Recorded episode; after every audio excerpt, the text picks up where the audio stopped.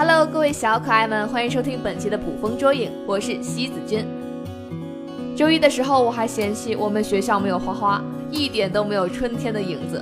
结果过了两天之后，学校里还是光秃秃的樱花树，一夜之间都开始长出了花骨朵，开满了一树又一树的 sakura，粉嫩粉嫩的，可以说是超级少女了。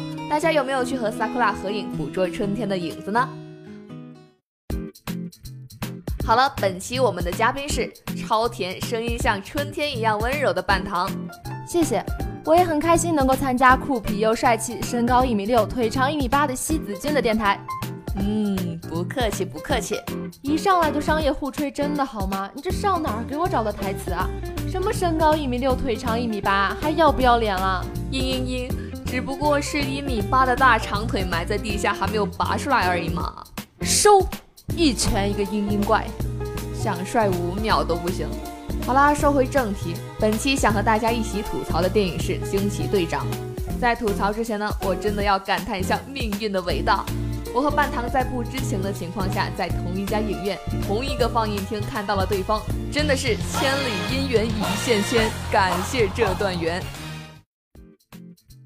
咦，你好肉麻，别说帅了，正经都不能超过五秒。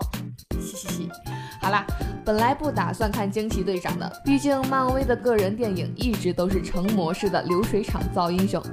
但是复联三结尾实在是太揪心了，还是让我忍不住向复联四的前奏曲《惊奇队长》伸出了魔爪。还好吧，这部影片于三月八号妇女节上映，这其中女权意味很明显了。电影主线内容定位于惊奇队长找寻真正自我的过程。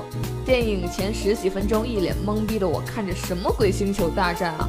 啊，他们要去打谁啊？啊，为什么又出现了一群小绿人啊？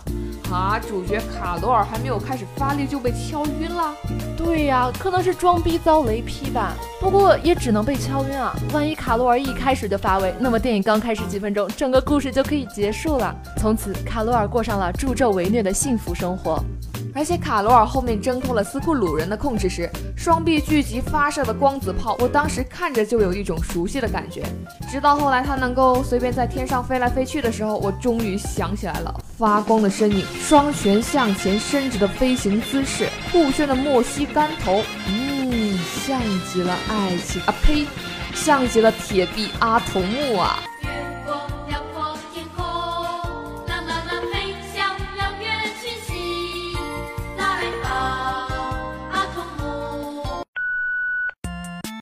对对对，没错，我觉得他那莫西干头盔真的好丑啊！为什么要在头顶加一撮毛啊？那撮毛有什么用？又不能做防御。如果说作为装饰的话，哈拉星难道是贝克汉姆的狂热粉丝？震惊，这不是机关吗？震惊！其实你不觉得奇怪吗？为什么一个宇宙的人都和地球人长得密之相似？除了斯库鲁人绿色的外表，哈拉人除了血是绿色的。其他地方居然和地球人一毛一样，所有的宇宙影片都是这样啊。之后卡罗尔来到地球，哎，这时候看到了年轻版的局长，还没有秃的局长看起来意外的很友好啊。还记得我第一次在钢铁侠中见到局长时，他那又是眼罩又是光头，一副人狠话不多的样子，我还以为他是反派呢。结果惊奇队长这部影片把局长的人设都打破了，就是男人的嘴骗人的鬼。局长还和美队说，上次。我相信别人，我被抓瞎了一只眼睛，那明明就是惹了咕咕猫嘛，被咕咕一爪子抓眼睛上了，真是逗猫一时爽，吸猫需谨慎啊。不过我也没有想到的是，一米八九的汉子啊，撸起猫来居然和身高一米五的萌萝莉一毛一样。对啊，一毛一样，甚至有点萌。后面局长被哈拉人认定危险系数为零，还不如一只猫的时候，真是笑死我了。人家可是噬元兽，那可是能够吞下一整个宇宙的。噬元兽不发威，你当我是 Hello Kitty 啊？这部影片前半部分演惊奇队长为克里人而战，后半部分演惊奇队长为和平而战。不管怎么说，他也太强了吧！和我之前看的爽文主角一样，开起挂来无人能挡，所过之处敌人灰飞烟灭。有一种东西叫做扮猪吃老虎，他连猪都没扮，他连猪都没扮就直接吃老虎了。还有就是这部影片最高潮的部分，鲸队飞出地球，正准备和罗南大干一场的时候，罗南居然掉头就跑，还拿出霸道总裁的口吻。这女人竟然该死的甜美，她成功引起了我的注意。迟早有一天他会属于我。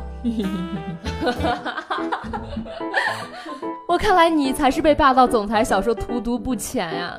看看惊奇队长，空手烧开水，徒手点飞船，身上可发光。从头到尾，表情拽得跟导演欠了我钱一样冷漠淡定。就这人设，也应该是他包养罗南还差不多。但是看完一整部影片下来，我真的是对京队的性格特点一点印象都没有。你看，黑寡妇，我们还知道她的人设就是身手矫捷啊，性感妩媚。就连蚁人编剧也着力描写了她和女儿之间亲密的关系，让我们记住了斯考特这个奶爸形象。但是京队留给我们的就只有这个女人，虽然强了一匹，但是。没得感情，起码有一点可以确定，她一定是直女癌。她居然在说服闺蜜和她一起去驾驶飞船，这个不是一次旅游说走就走啊，那是有着生命危险的。这一去还不知道能不能回来呢，并且她闺蜜还有女儿啊。金队有没有考虑过，万一闺蜜真的回不来，她又该怎么面对闺蜜的女儿啊？反正我就觉得。这个角色肯定立不住了，最大的反派居然就只是靠京队失忆以及他脖子上的装置来对京队进行利用和压迫，最后还企图和京队用纯肉体干一架，这未免也太可笑了吧！老子有超能力，为啥不用？一拳轰飞，懒得理你。毕竟开挂的人生不需要解释。其实你不觉得全程京队就是在各种嘴炮中成长起来的吗？毕竟没有人能打得过他。